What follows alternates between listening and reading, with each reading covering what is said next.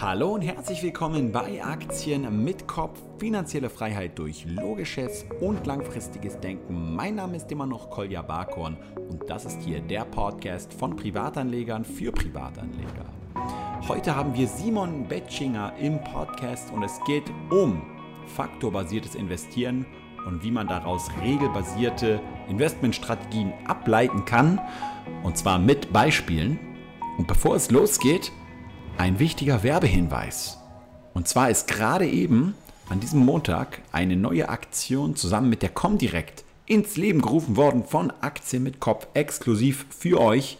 Ihr kennt vielleicht mein Angebot, wenn ihr euch ein Online-Depot einrichtet und das über Aktien mit Kopf macht und zwar unter dem Link aktienmitkopf.de slash 10 einfach als Zahl ausgeschrieben, also aktienmitkopf.de slash 10. Dann bekommt ihr, wenn ihr euch darüber ein Depot eröffnet, 10 Free Trades. Das heißt, ihr könnt insgesamt 10 mal vollkommen kostenlos Aktien kaufen ohne Comdirect Ordergebühr. Und jetzt gibt es bis zum 28.10. noch einen Bonus obendrauf und zwar 30 Euro Startguthaben obendrauf noch Gut geschrieben. Ihr richtet euch also einfach ein Depot ein und dann bekommt ihr nicht nur die 10 Free Trades, sondern auch noch zusätzlich 30 Euro Prämie gut geschrieben. Jetzt geht's los mit dem Podcast. Hallo und herzlich willkommen zurück im Aktie mit Kopf Podcast. Lieber Simon, lange ist es her, dass wir gesprochen haben. Ich hoffe, dir geht's richtig gut. Mir geht's gut, Kolja, und ich freue mich, dass wir heute einen neuen Podcast machen. Ich freue mich auch sehr. Ja, du bist ja bekannt hier im Podcast als sehr äh, ja, down-to-earth, faktenorientierter Investor. Und äh, heute wollen wir mal so ein bisschen über Factor-Based Investing und regelbasierte Portfoliostrategien sprechen. Und vielleicht könntest du erstmal ganz kurz erklären, Factor Investing, was ist das genau und warum soll dieser Ansatz so gut sein? Warum benötigt man den auch wenn man jetzt äh, regelbasierte Strategien umsetzen möchte? Genau, sehr gerne. Mit Factor-Based Investing ist gemeint, dass man sich Aktien aussucht nach Eigenschaften, die Aktien mitbringen sollen. Eine Eigenschaft einer Aktie kann zum Beispiel sein eine geringe Verschuldung, ein hohes Wachstum, ein stabiles Wachstum. Und so kann man eben sich für Aktien alle möglichen Eigenschaften ausdenken, die meine Aktien, in die ich investieren möchte, mitbringen sollen. Und der große Vorteil ist, dass man eben dadurch regelbasierte Anlagekonzepte überhaupt erst entwickeln kann. Weil wenn du ein wenn du für dich als Ziel hast, Kolja, dass du ein Portfolio führen möchtest mit zehn Aktien, aber diese zehn Aktien, die sollen eben nach ganz klaren Kriterien ausgewählt werden, dann musst du ja die Möglichkeit haben, dass du eben Aktien in Form von solchen Eigenschaften, in Form von solchen Faktoren betrachten kannst. Und darum mhm. geht es. Okay. Und welche, welche Faktoren das sind und in welcher Zusammensetzung, da gibt es ja die unterschiedlichsten Ansätze. Es gibt ja den, den Magic Formula Investing, die haben nur zwei Faktoren. Ne? Und dann gibt es aber auch ja, andere Ansätze, die weitaus mehr Faktoren ähm, da berücksichtigen. Was würdest du denn sagen, ähm, wie sollte man da genau herangehen oder anfangen, ähm, also wenn man jetzt sich selber dort eine regelbasierte Portfoliostrategie zusammenstellen möchte? Ich würde im Endeffekt sagen, weniger ist mehr. Ich würde mit maximal vier bis fünf Faktoren anfangen. Mehr braucht man auch nicht. Okay. Äh, weil es geht ja darum, dass man auch Erfahrungswerte bildet, welcher Faktor hat folgende Eigenschaften. Zum Beispiel, wenn ich den Faktor habe, dass ich Aktien bevorzuge mit einer geringen Volatilität, dann ist ja ganz eindeutig, wenn es zu einem Crash kommt und ich habe diesen Low Volatility Faktor in meinem Depot drin, dass ich in dem Crash relativ gut aussehen möchte, dass ich mir Stabilität erhoffe. Wenn ich jetzt diesen Faktor Low Volatility mit ganz anderen Faktoren dann kombiniere, dann wird mhm. der prozentual immer kleiner. Anfangs war mit 40 Prozent Gewichte, dann mit 30 Prozent, dann mit 15 Prozent und irgendwann weiß ich überhaupt nicht mehr, welche Rolle der in dem Gesamtkonstrukt überhaupt noch spielt. Darum lieber mit wenigen Faktoren arbeiten, maximal 4, 5 und die halt sachlogisch klug auswählen. Okay. Und ähm, ich nehme mal an, da, dazu gibt es dann auch äh, wahrscheinlich ETFs oder, oder Zertifikate, andere Instrumente, die zum Beispiel, nehmen wir jetzt mal an, ich würde jetzt mal sagen, ich bin ein sehr, sehr, sehr risikoaverser Anleger. Ich setze zum Beispiel auf diesen Faktor Low Volatility und gleichzeitig zum Beispiel noch mit einer Kombination extrem geringe Verschuldung. Ähm, und, und dann gibt es vielleicht irgendwelche Anbieter, die daraus einen ETF konstruieren und sagen, hier, lieber Anleger, du kannst auch einfach diesen ETF kaufen oder würdest du sagen, es ist besser, das selber zu machen? Ja, es gibt ja mittlerweile sehr attraktive ETFs. Äh, mein Favorit ist zum Beispiel der MSCI World Quality.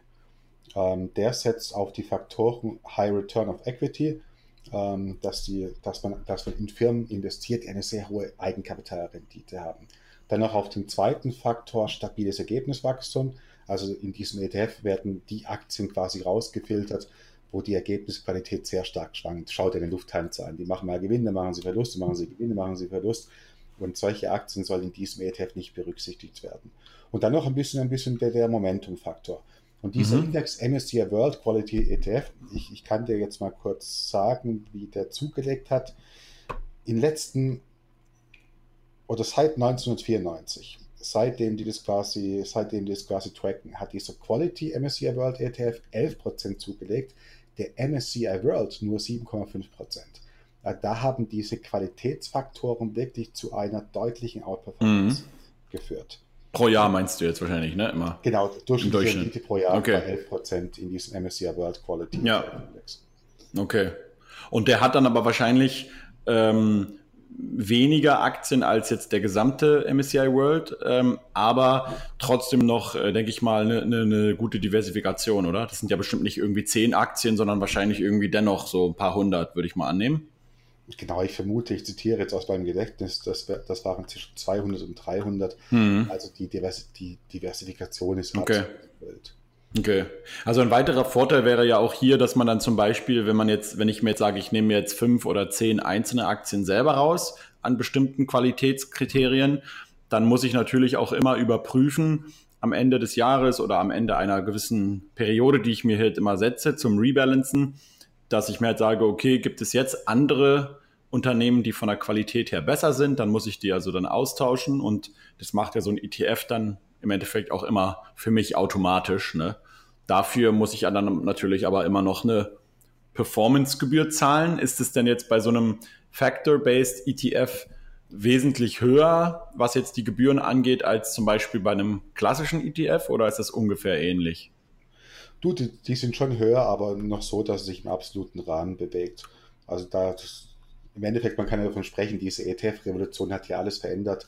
Und mhm. das geht auch mit diesen Quality-ETFs weiter. Ich sage bei unseren Seminaren, wie bei TraderFox, geben wir regelmäßig Seminare und ich sage ganz am Anfang, hey Leute, wenn euch 10% Rendite pro Jahr reichen, dann, brauch, dann braucht ihr euch mit der Börse gar nicht zu beschäftigen. Dann mhm. braucht ihr mir auch nicht zuzuhören, weil das bekommt ihr mit solchen gut ausgewählten ETFs. Mhm. Nur wer mehr Rendite möchte, nur wer 14, 15% vielleicht erzielen möchte, der muss sich mit anderen alternativen Anlagekonzepten beschäftigen. Und im Endeffekt auch nur für diejenigen ist dann auch unsere Software relevant. Wir haben ja auch so ein, so ein Tool, index.traderfox.com, mit dem du regelbasierte Portfoliokonzepte aufstellen kannst, wo du ganz genau sagen kannst, ich möchte Aktien mit hohen Eigenkapitalrenditen, mit einer hohen Nettogewinnmarge und mit Gewinnwachstum. Und dann kannst du mit unserem Tool dir quasi ein Portfolio zusammenstellen mit Aktien, die genau diese Eigenschaften äh, erfüllen. Mhm. Aber es hängt von deinen Zielen ab. Du musst dich wirklich nur damit beschäftigen, wenn du sagst, diese 10% pro Jahr oder 11% pro Jahr, die diese MSCI World hingelegt hat, wenn, die, die, wenn dir die nicht reichen. Okay. Ich glaube sogar, ich habe ja auch mal ein Video darüber gemacht, ich glaube sogar mich daran zu erinnern, dass der, dass der MSCI World Quality sogar nicht nur eine höhere Rendite, sondern ich glaube, der hatte sogar geringere Drawdowns auch noch als der allgemeine. Also ich weiß es, ich bin, kann mich nicht mehr genau erinnern, aber ich glaube, er war sogar nicht nur was, was die Rendite angeht, besser, sondern auch was, was so die Volatilität angeht, ja. Genau, das ist auch so eine Wünsche, das ist auch so eine ganz angenehme Eigenschaft, die diese Indizes, die auf Qualitätsfaktoren setzen, die auf auch Low Volatility setzen, dass die sogar bessere Renditen bei weniger Risiko bringen. Also genau mhm. das, was eigentlich diese Kernaussage der des Capital as a Pricing Models, so wie man die Börse früher gesehen hat, gesehen hat komplett widerspricht. Widerspr ja, eigentlich schon, ne? Ja, ja eigentlich. Im ja. Endeffekt ist, es, ja. widerspricht sich halt, man hat früher gesagt, man möchte mehr Risiko, bringt mhm. mehr Rendite. Vielleicht, wenn wir da jetzt ein bisschen tiefer gleich reingehen in, in, das ja. Thema, wir wollten ja heute auch noch über, genau. so über die ganze Entwicklung von ja. den von der Kapitalmarkttheorie sprechen, von dem Factor-Based Investing. Es hat sich ja gezeigt, dass, rational, dass Rationalität ja immer von dem einzelnen Menschen abhängt. Wenn du ein Mensch bist, der in, in drei Jahren 100% Rendite haben möchte, dann ist für dich ein komplett anderes Vorgehen rational, wie jemand, der in 20 Jahren eine sichere, eine sichere Vermehrung seines Vermögens erreichen möchte. Also Rationalität hängt immer von deinen Anlagezielen ab, weil wenn du in drei Jahren 100 Prozent möchtest, macht es doch überhaupt keinen Sinn, jetzt irgendwie auf Low Volatility zu setzen oder auf einen High Quality ETF zu mhm. setzen. Da musst du ja andere Faktoren spielen. Und darum und das und da kommt auch so die Kapitalmarktforschung langsam dahinter, widerspricht dieses Phänomen, dass wenig Risiko, Low Volatility und Qualität langfristig höhere Renditen bringt eigentlich auch gar nicht den Effizienzmarktgedanken, weil du halt draußen wirklich ganz viele Akteure hast, die mit den Zielen unterwegs sind, viel Rendite in kurzer Zeit. Und die müssen andere Faktoren spielen, die müssen Wachstum spielen, die können kein Low Volatility spielen. Was aber heißt, so, so im Endeffekt als, als großes Fazit, wer 20 Jahre Zeit hat, der sitzt in der Pole Position. Der hat alle Vorteile auf seiner Seite. Wie, wie ist es bei dir in der Gruppe Kolja? Hast, hast du so einen Überblick darüber? Hast du viele Mitglieder, die auch eher viel Rendite in kurzer Zeit wollen mhm. und auch viele, die wirklich auf Sicht von 20 Jahren denken? Hm, also teils, teils. Äh, so, also die meisten bei mir, die handeln schon äh, gemischt ETFs und Akt, einzelne Aktien. Also die meisten ähm, sind jetzt nicht auf eine Sache nur fokussiert. Die, also in der Regel hat man irgendwie so einen ETF-Sparplan für die Altersvorsorge, den man auch größtenteils unangetastet lässt. Und dann gibt es aber auch den Großteil der Investoren dort, die schon auch gerne ja, Timing einsetzen, die schon auf einzelne Aktienwerte gehen, auch zum Beispiel bei Dividendenstrategien.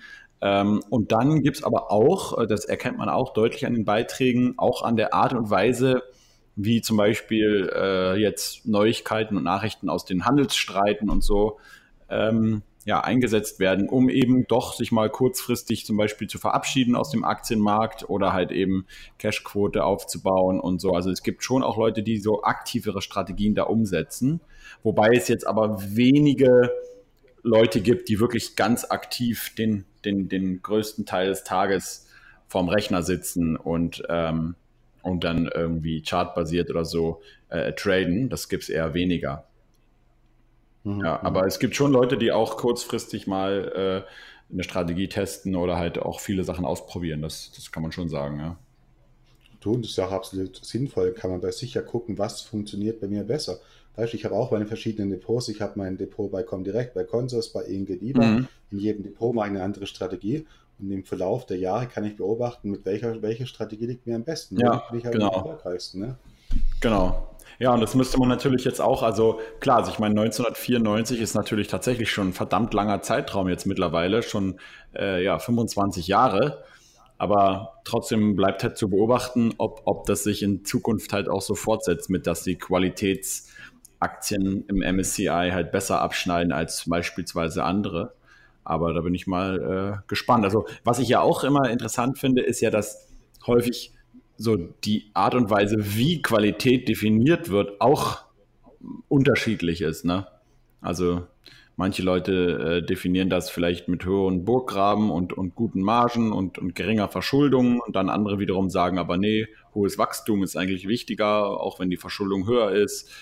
Also da muss man halt auch immer gucken. Oder meinst du, es gibt eher so eine tatsächlich einheitliche Definition von Qualität? Also im Endeffekt, es hat sich jetzt, wenn du, wenn du die wissenschaftliche Diskussion, die Paper in den letzten Jahren verfolgst, mhm. dann gibt es schon Paper, die sich durchgesetzt okay. haben mit mit, mit, ja, mit einer ganz klaren Vorstellung, was ist mit Qualität gemeint. Okay. Ähm, ich ich glaube, du machst immer auf der Website, kannst du auch noch ein paar Links dazu stellen. Ich schicke dir nachher mal ein paar Links zu diesem Paper. Ja, gerne. Wo insbesondere diese Faktoren Quality minus Chunk, wo die eben sehr genau definiert sind. Okay. Und, und Qualität wird überwiegend in Form hoher Kapitalrenditen, hoher Nettogewinnmargen mhm. gesehen, hohe Gesamtkapitalrenditen. Der Faktum Wachstum, äh, Wachstum oder der Faktor Wachstum, den du angesprochen hast, der ist eine komplett andere Kategorie. Okay, verstehe. Also, also Wachstum ist wirklich Wachstum. Okay. Ja, dann, dann erzähl uns doch mal vielleicht ein bisschen so, wie sich dieses Factor-Based Investing äh, entwickelt hat und was eigentlich so die, die wirklich so die Kernessenz und die Kernaussagen davon ist oder sind. Genau, ich skizziere mal so ein bisschen die Story, wie sich diese ganze Kapitalmarkttheorie entwickelt hat. Angefangen hat hier alles mit dem Markowitz-Portfolio-Modell, das uns im Endeffekt eine wichtige Erkenntnis gebracht hat. Allein die Diversifikation.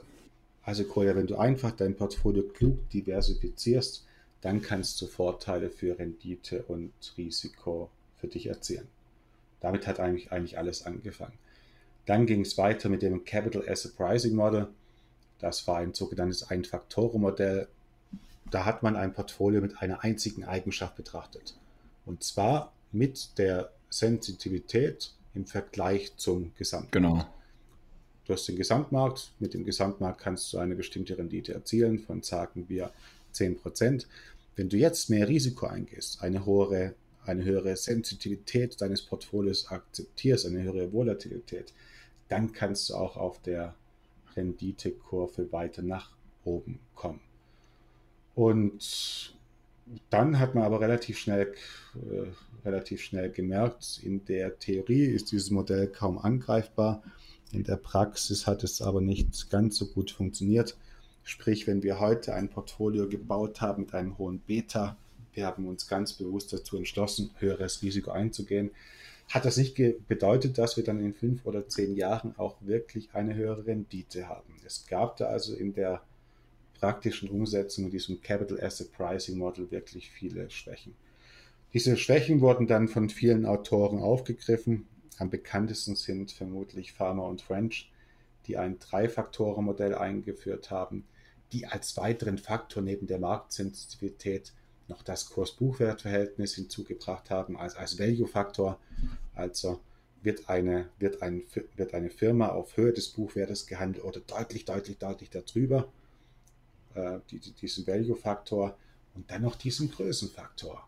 Also nach, nach, nach dem Motto, mhm. Size Matters, kleinere Firmen haben langfristig eine höhere Rendite erzielt. Und auch diesen Größenfaktor haben sie noch damit berücksichtigt. Wenn du in kleinere Firmen investierst, hast du langfristig zwar eine höhere Renditeerwartung, aber du hast auch ein brutal höheres Risiko. Das sieht man ja auch sehr schön an diesen ganzen Faktor-ETFs. Es gibt ja auch den MSCI World Small Cap, Worldwide Small Cap, wo dieser Small Cap Faktor gespielt wird. Da hast du zwar sehr schöne Renditephasen, aber wenn dann mal eine Finanzkrise kommst, dann hast du einen Drawdown, der dir eigentlich gut tut, den du eigentlich dann eigentlich gar nicht mehr haben möchtest.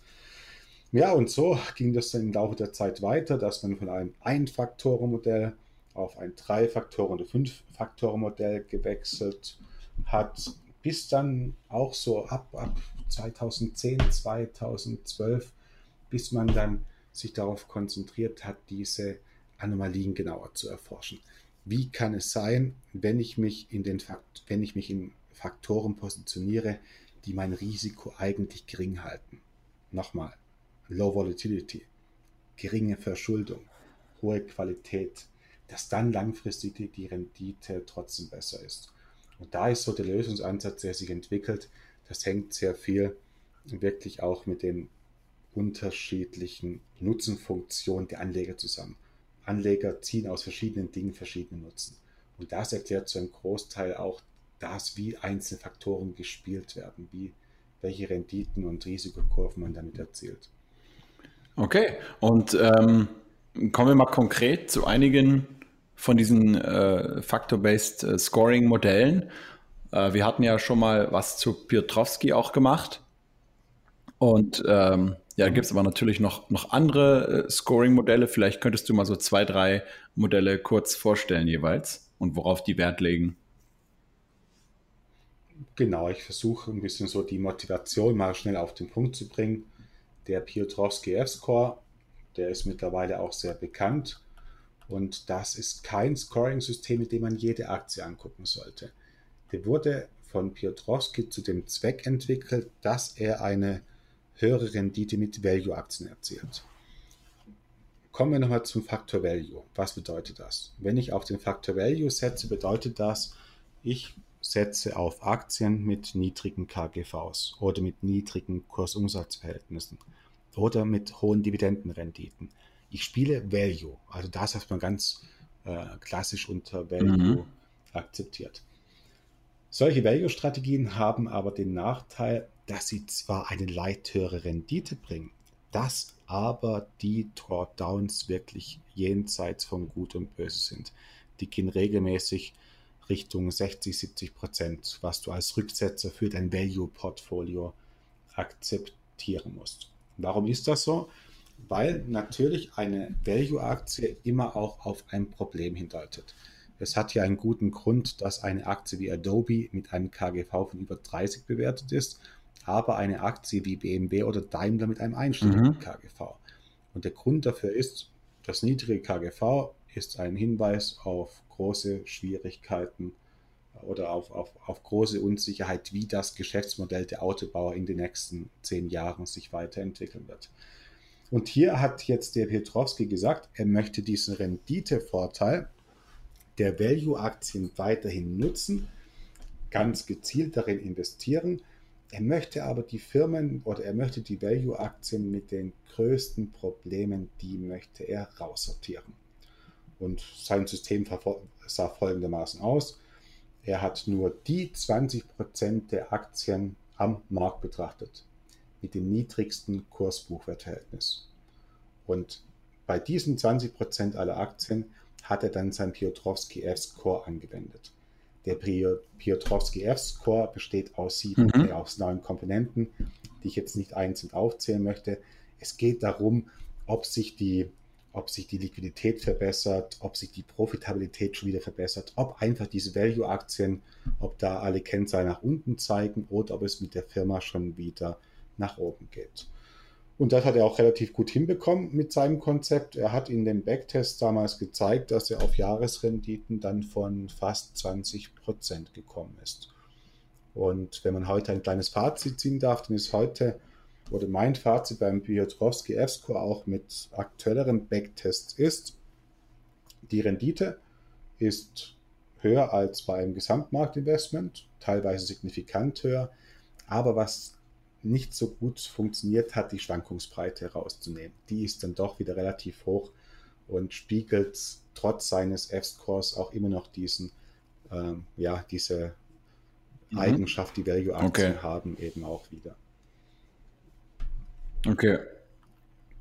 Genau, und, und, und da vielleicht noch, noch der Hinweis, wer, wer den Piotrowski F-Score anwenden möchte, das kann zum Beispiel unsere Screener-Software. Da kannst du sagen, gib mir alle Aktien, die einen hohen genau. Piotrowski genau. Über 7 haben und du kannst auch das dann anwenden auf die Aktien mit niedrigen Kursen. Genau, ihr habt ja noch in dieser, in dieser Software, ich bin da auch jetzt gerade drin, ihr habt ja noch äh, auch andere äh, Modelle, zum Beispiel diesen AAQS, ne? Das ist ja, glaube ich, der von Jonathan, oder?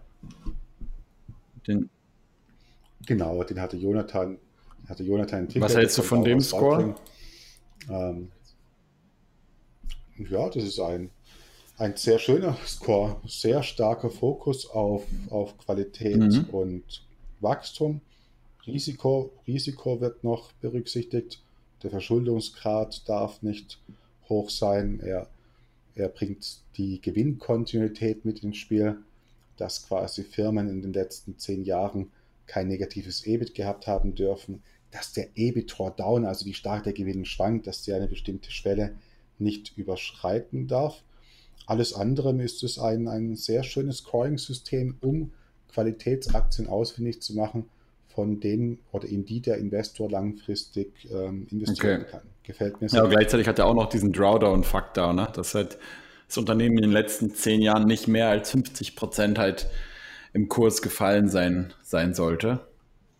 Und ähm, was ich halt immer so sehe, also na klar, ich verfolge das auch und äh, du hast halt schon, wenn du dich auf ein Scoring-Modell festlegst, jetzt für eine bestimmte Strategie, das ist wahrscheinlich auch der Grund, warum, warum, warum man halt unterschiedliche Strategien dann macht, ist halt natürlich, du hast, du schließt halt kategorisch gewisse Aktien von Anfang an aus. Wenn ich mir halt auch angucke, welche Aktien analysiert Jonathan so für, für alle Aktien und so, das sind halt immer Large Caps oder größere Mid-Cap-Unternehmen. Ne? Da sind halt einfach in der Regel keine neuen Unternehmen oder kleinere Unternehmen dabei, über die wir ja auch schon gesprochen haben ähm, in dem Podcast hier. Die schließt du eigentlich sehr häufig davon aus. Ich meine, logisch, wenn du halt äh, einen Score vergibst, der halt mindestens schon mal davon ausgeht, dass das Unternehmen zehn Jahre am Markt ist, ja, sonst kannst du ja Gewinnkontinuität und sowas alles gar nicht berücksichtigen, dann ähm, hast du halt diese Unternehmen nicht dabei. Das muss einem natürlich dann vorher bewusst sein, ähm, äh, wenn man halt so ein Modell umsetzen will. Ja, und, und diese gute Rendite von Quality-Aktien, es ist eigentlich kaum vorstellbar, mhm. dass das so weitergeht. Gell? Weil in den letzten drei Jahren haben wir vor allem eine dynamische Ausweitung auch der Bewertungen mhm. gesehen. Gerade wenn du Aktien wie, ja. wie Adobe und Microsoft anschaust, die eben zu der Liga der Qualitätsaktien gehören, das wird ja mittlerweile auch schon perfekt angepreist. Und es, es gibt ja im Kapitalismus ein sehr starkes Argument, warum das eigentlich langfristig keine hohe Rendite bringen kann.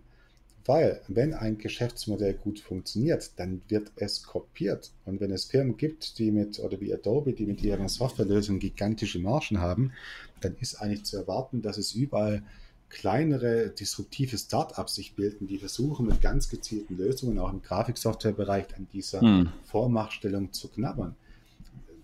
Und das ist für mich auch so das spannendste Thema der Zeit. Wir sehen ja seit vier Jahren eine wirklich historisch einmalige Ja, das ist echt phänomenal, ja. Ja, genau. Mhm. Gerade, gerade auch im Vergleich mit Quality Stocks. Es, es läuft nur ja. Quality, Quality, Quality, Quality. Quality hat ein KGV von 30 mhm. und Value wird unten liegen gelassen. Und, und da musst du im Endeffekt sagen, wenn du, wenn du davon ausgehst, dass Kapitalismus auch davon lebt, dass gute Geschäftskonzepte mhm. kopiert werden, oder dass, dass, jeder die, dass jeder die Möglichkeit hat, mit viel Geld auch neue, neue Unternehmungen mhm. in, in, in, Gang zu treten, dann kann man wirklich offen darüber diskutieren, ob das es jetzt Sinn macht, ja. eher auf Value zu gehen. Hier, hier vielleicht, ja, vielleicht einfach mal ein Beispiel. Wir haben ja, du hast wunderbare Value-Aktien gerade im Versicherungsbereich, auch in den USA, wo du einfach KGVs von 10 hast. Du hast die niedrigen KGVs auch im Autobereich oder bei vielen Industriekonzernen. Aber das sind Firmen, Kolja, die verdienen pro Jahr ihre 5, 6, 7, 8, 9 Milliarden Gewinn. Und jetzt ist die Frage, können die mit diesem Gewinn nicht irgendetwas Sinnvolles machen, dass sie daraus dann gute Renditen generieren? Genau. Und eigentlich, ja, und eigentlich ist meine Einschätzung, wenn ich heute 20 Firmen kaufe mit einem KGV von 7, 8, dass man dadurch eigentlich davon ausgehen sollte, die bekommen mit ihren Milliarden doch in der Summe etwas okay sinnvoll Ja, also ich muss auch sagen, es ist sehr, sehr, sehr spannend, weil man liest viele Artikel auch von wegen, dass es halt einen Zeitenwechsel gibt, weil es war ja eigentlich früher immer so, dass, sage ich jetzt mal, wenn du die größten fünf oder die größten zehn Unternehmen der Welt heranziehst, ähm, die waren dann irgendwie 20, 30 Jahre später eben halt nicht mehr die größten Unternehmen. Die waren teilweise komplett von der Bildfläche verschwunden oder sie sind halt wieder einfach von anderen überholt worden, ja. Und jetzt ist, jetzt äh, scheint halt so immer im Internetzeitalter durch dieses Winner takes it all Prinzip und so. Äh, das, ich meine, wenn man sich jetzt Microsoft mal als Beispiel anschaut, ein Unternehmen, das ist halt mehr als eine Billion Dollar wert an der Börse aktuell und wird trotzdem mit einem mit einem KGV von, von irgendwie 29, 30 bewertet. Ja, da ist wirklich jetzt die spannende Frage. Ähm, ich bin da auch immer, immer skeptischer langsam, weil ich mir immer denke, es gibt immer diese allgemeinen kapitalistischen Prinzipien, wie du es ja auch gesagt hast, oder auch diese Börsenweisheiten eigentlich, dass halt äh, alles immer nur eine gewisse Zeit richtig gut funktioniert. Und auch damals in dem Internet-Hype äh, in den 2000er Jahren, da hieß es ja auch, ja, Value is out und es funktioniert nicht mehr und so weiter. Und dann aber irgendwann kam halt eben auch die bittere Wahrheit, ne? Okay. Ja, und Quality, der Quality-Faktor ist aktuell. Genau, also auf jeden Fall, ich würde jetzt persönlich, ich, ich setze auch nicht nur auf diese, auf diese Faktoren, ganz klar. Also ich hätte jetzt nicht nur Microsoft und irgendwie äh, Mastercard im Depot.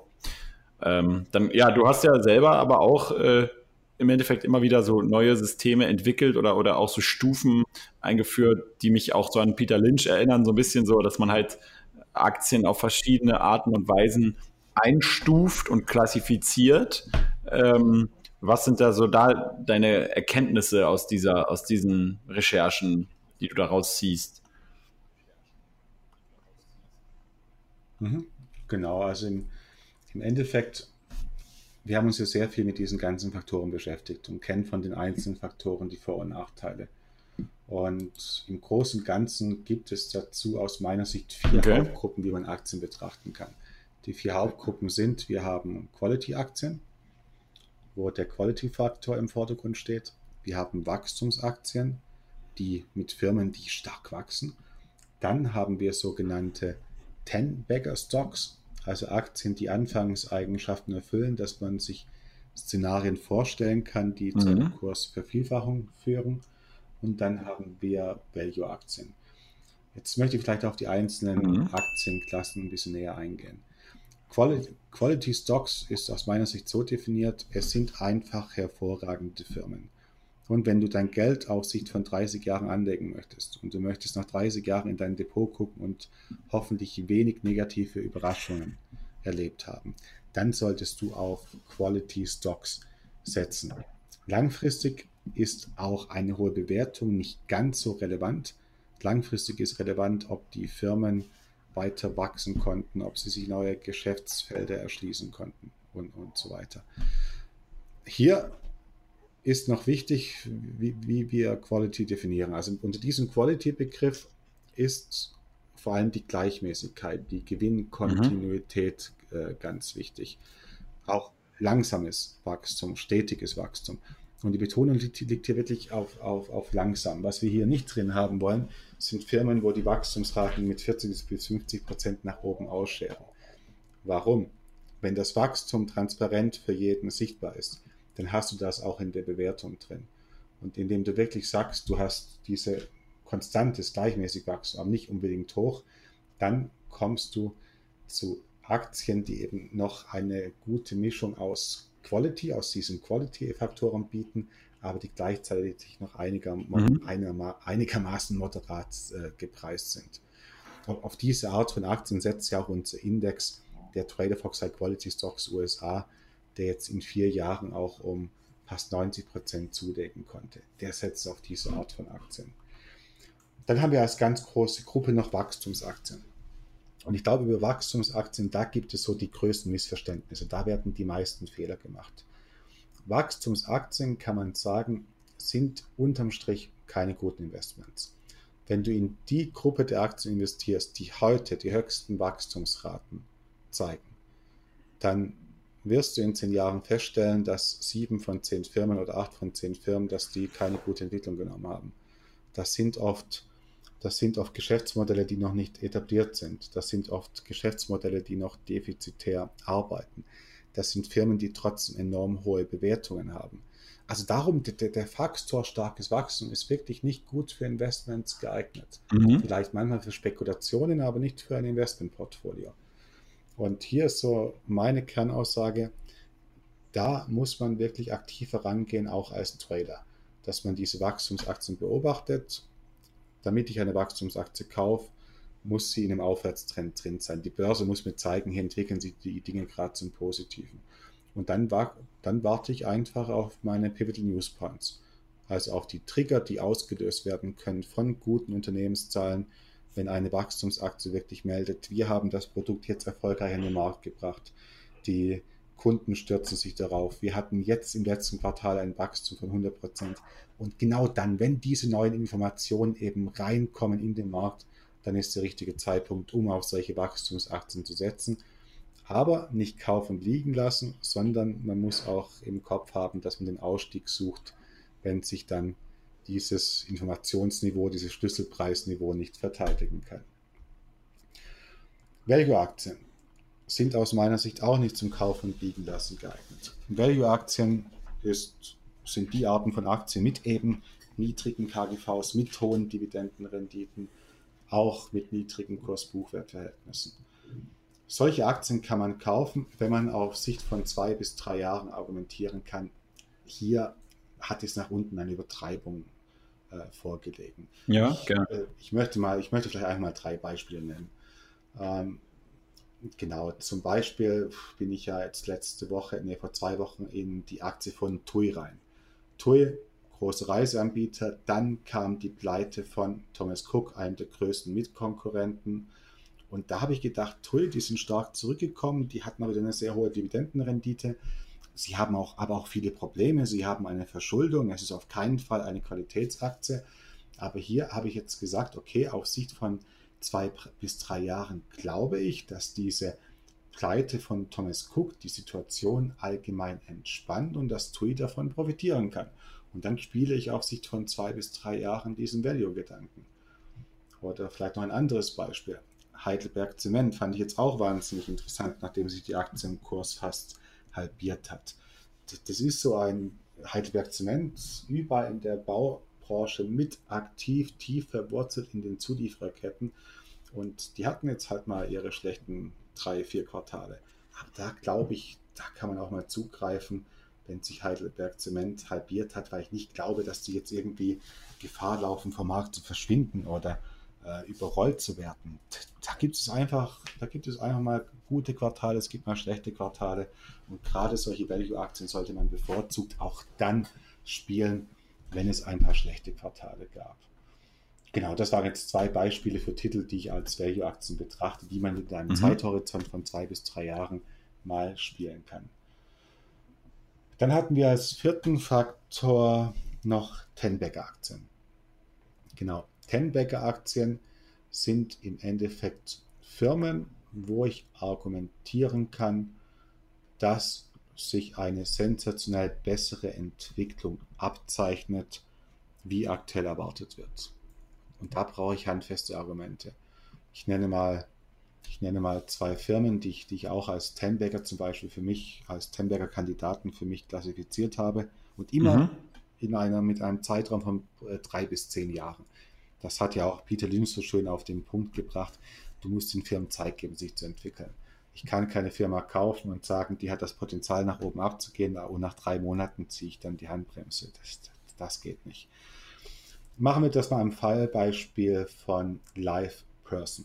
Live Person ist ein Softwareanbieter, der sich auf Conversational Marketing konzentriert hat. Also eine relativ neue Form von Online-Marketing, die jetzt auch verstärkt mit Instagram, mit mit der Öffnung von des Facebook Messengers, wo du ja inzwischen auch über APIs agieren kannst und so weiter, die jetzt erst so richtig an Form aufgenommen hat. Das ist Conversational Marketing. Das bedeutet, du schaltest keine Werbeanzeige mhm. mehr, die 10.000 Leute sehen und die dann auf die Werbeanzeige klicken, sondern du gehst in die direkte Kommunikation mit jedem einzelnen potenziellen Kunden. Und da hat aktuell LivePerson so die führende Softwarelösung auf den Markt gebracht, wo du gut kombinieren kannst zwischen der Kundenansprache über Bots und über Menschen. Das kann zum Beispiel so aussehen, ein Bot schreibt komplett automatisiert 1000 potenzielle Kunden von dir an. Der Bot wertet die ersten Antworten aus oder ob Antworten zurückkommen. Und wenn dann bestimmte Antworten zurückkommen mit bestimmten Stichworten oder wo der Bot keine oder wo du mit deinen vordefinierten Antworten, wo der Bot nicht mehr weiterkommt. Dann übergibt er an einen menschlichen Support-Mitarbeiter ja. und sagt, übernehm du mal. Sprich du bitte direkt mit dem Kunden. Und über, und über solche Softwarelösungen schafft man es wirklich 10.000 Vertriebsgespräche gleichzeitig aufzumachen mit vielleicht nur einem Team mit drei oder vier Leuten. Und da glaube ich, dass wir da ein, dass wir da ein aktuell noch ganz kleines Thema haben, wie Online-Marketing funktioniert, was aber in fünf Jahren gigantisch groß geworden sein kann. Auch weil sich ja diese, äh, diese Bots, die ein bisschen auch mit künstlich, künstlicher Intelligenz arbeiten, weil die natürlich auch immer besser werden. Und das ist so ein Szenario, wo ich sage, wir haben hier eine Aktie, da ist, sind diese gigantischen Chancen noch nicht komplett darin reflektiert, aber es kann sich in fünf Jahren auch gewaltig gut entwickelt haben. Aber es ist keine Quality-Aktie, in die man investieren kann, weil die waren jetzt noch leicht defizitär, dürften erst nächstes Jahr so richtig den Sprung in die Gewinnzone schaffen. Und die haben ihr Geschäftsmodell noch nicht jetzt fest etabliert. Es kann auch sein, dass hier, die, dass hier morgen Adobe um die Ecke kommt und Adobe hat dann die perfekte Softwarelösung für, für Conversational Marketing entwickelt und alle Kunden stürzen sich auf die Lösung von Adobe. Das heißt, wir haben ganz klar ersichtliche Chancen, aber wir haben auch ganz klar ersichtliche Risiken. Und jetzt ist Folgendes wichtig. Ich spreche ja immer auch über Einzelaktien und die Leute tendieren dann dazu, diese Einzelaktien manchmal zu kaufen und dann sind sie nach drei Jahren vielleicht enttäuscht. Mhm. Wenn man dieses Thema Ten-Bagger Investing spielt, das muss man über einen breit gestreuten Korb spielen. Du musst sagen, du nimmst, du greifst dir fünf bis zehn Aktien heraus, die für diese, die für eine Kursvervielfachung in Frage kommen und dann investierst du wirklich in diese fünf bis zehn Aktien. Mit wenn man das ja. auf nur ein, zwei Aktien macht, dann braucht man ein Talent wie Warren Buffett, um damit erfolgreich zu sein. Warren Buffett musste ja auch nicht streuen, der hat gewusst, was er tut. Und ja, richtig. Aber das ist so die Kernaussage. Wenn ich viel will, dann besser streuen. Und da ist ja auch Peter Lynch das ganz, ganz große Vorbild, weil er hat gezeigt, dass selbst mit einer guten Streuung hohe Renditen möglich sind. Ja, sehe ich ähnlich, mache ich auch ähnlich. Also wenn ich halt so wirklich auch, vor allem je kleiner die Unternehmen halt auch sind, ne, je abhängiger die irgendwie von einem bestimmten Kunden sind oder von das, das ist so dieses Wenn-Dann-Investment, ja, was der Peter Hasler immer sagt. Also je mehr du immer von, von diesem Wenn das und das passiert, dann wird meine, meine Aktie gutes Investment. Je, je mehr du von diesen Wenn-Dann-Szenarien haben musst, damit es funktioniert, desto, desto risikoreicher wird es halt, ja. Und äh, da muss man auf jeden Fall stark aufpassen. Ähm, aber ja, cool. Dann haben wir auf jeden Fall ein, ein gutes Beispiel äh, schon mal dafür mit, mit der Live Person äh, Aktie. Und ja, dann würde ich mal sagen, äh, haben wir wieder auch ein, ein neues äh, ja, Vier-Stufen-System kennengelernt, wie du die Aktien einteilst. Ich, ich glaube, ich habe sie alle noch in Erinnerung, beziehungsweise ich glaube nicht mehr alle, aber es war einmal das Ten-Bagger, einmal das Quality, und dann war es, äh, die anderen beiden sind mir, glaube ich, gerade entfallen. Value, Value und Wachstum, genau. Das sind die vier Kategorien. Ja, super. Vielen Dank, Simon. Gibt es noch ein Abschlusswort oder war es das für heute? Naja, im Endeffekt ja. zweimal Fazit. Wer 10% Rendite möchte, kann auf ETF setzen. Wer, wer mehr Rendite möchte, der sollte anfangen, über Faktoren nachzudenken. Okay, dann, ja, danke dir und dann wünsche ich dir noch einen schönen Montag und vielen Dank auch an alle Zuhörer. Ciao. Ich danke auch, Kolja. Bis bald, gell? Okay, vielen Dank an Simon, vielen Dank an alle Zuhörer. Es hat mich wieder riesig gefreut, den Simon hier im Podcast zu begrüßen. Es macht mir immer wieder viel Spaß und ich wünsche euch jetzt eine maximal produktive Woche und wir hören uns dann schon spätestens am nächsten Montag. Rationale Grüße. Ciao, ciao.